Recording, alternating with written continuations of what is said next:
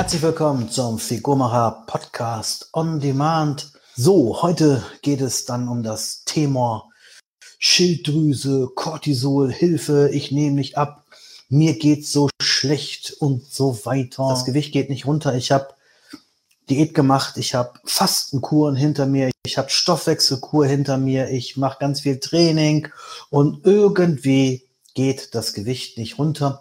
Und außerdem komme ich überhaupt nicht in die Gänge. Morgens werde ich nicht wach. Abends schlafe ich erst ein und dann liege ich die ganze Nacht wach.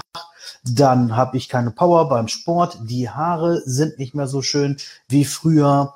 Äh, die Verdauung geht nicht mehr so gut wie früher. Und irgendwie habe ich da keinen Bock mehr. Das ist so, das sind so Aussagen, die ich häufig höre.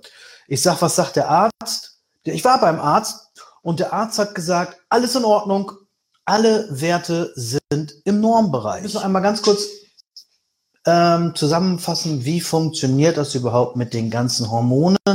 Ein kurzer Überblick. Die Ärzte mögen mir das verzeihen. Ich möchte es mal ganz einfach machen. Also, wir haben ein Gehirn, da ist auch noch eine Hypophyse drin.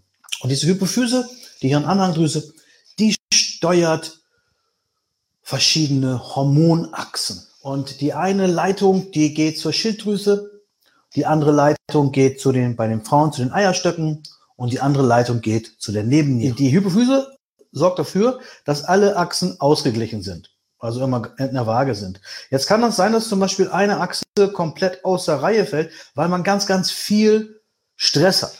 Das wäre dann die Achse zum Cortisol oder zur Nebenniere und die geht jetzt hoch.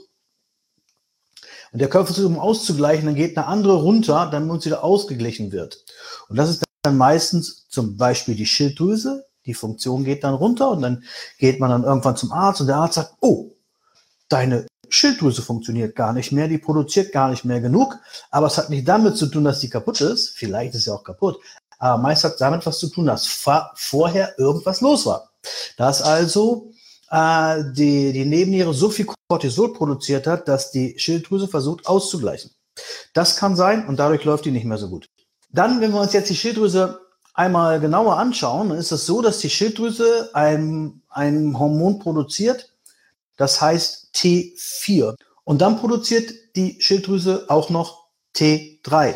Dieses T4 ist also viel, viel mehr als das T3.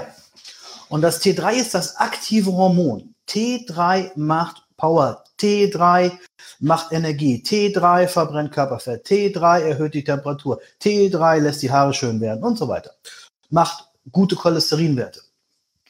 So, und jetzt muss der Körper versuchen, äh, dieses T4 an den einzelnen Organen umzuwandeln in T3, in das aktive Hormon. Und deswegen haben wir sogenannte Enzyme. Und diese Enzyme sorgen dafür, dass aus dem T4 T3 wird. So, und diese Umwandlungsrate oder Konversion, Konversion, das ist eigentlich das Wichtigste überhaupt. Wie schafft der Körper aus dem T4 T3 zu machen? Dafür braucht es die, die Enzyme. Jetzt kann es aber sein, dass du ganz viel Stress hast. Und wenn du ganz viel Stress hast, dann werden diese Enzyme blockiert, sodass der Körper von T4 nicht zu D3 schafft, weil der Körper ja in unserer Evolutionsgeschichte gelernt hat, Stress bedeutet, oh, da geht's ums Überleben. Und dann versucht der Körper erstmal zu sagen, weniger Energie zu verbrennen, um länger überleben zu können. Das heißt also, man fährt sozusagen, wenn man dieses umgangssprachlich so sagt, den Stoffwechsel runter. Und wenn man dann einen Arzt hat, der nur dieses Hormon oder dieses Vorstufenhormon misst vom Gehirn zur Schilddrüse, das heißt TSH, das kann ganz normal sein. Das kann auch sein, dass der Körper zu genug T4 produziert, aber durch diese Stressreaktion aus T4 nicht T3 macht. Und dann kannst, dann können diese beiden Werte, TSH und T4, relativ normal sein, aber das bringt dir ja nichts, wenn T3 nicht gebildet wird, das aktive Hormon. Dann gibt's noch so eine Schutzfunktion des Körpers, dass er sagt, okay, ich mache aus T4 T3 aber ich bilde ein falsches Enzym und dann bildet der Körper aus dem T4, dieses inaktive Speicherhormon, ein sogenanntes RT3. Jetzt wird es kompliziert. Ein reverses T3. Es ist auch ein T3, aber der verschiebt das Jod an eine andere Stelle.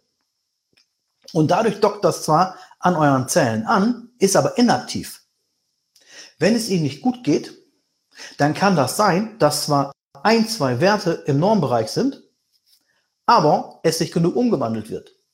Bei uns oder bei mir in der Figurmacherei geht es ja immer je nach Beschwerdezustand, Ausgangssituation ganzheitlich. Also wir schauen uns den Darm an, den machen wir sauber. Wir schauen uns ähm, die äh, wir schauen uns die Schadstoffe an, dass wir die ausleiten und dann äh, geben wir dem Körper dann noch die Mikronährstoffe, die er benötigt, um T4 in T3 umzuwandeln.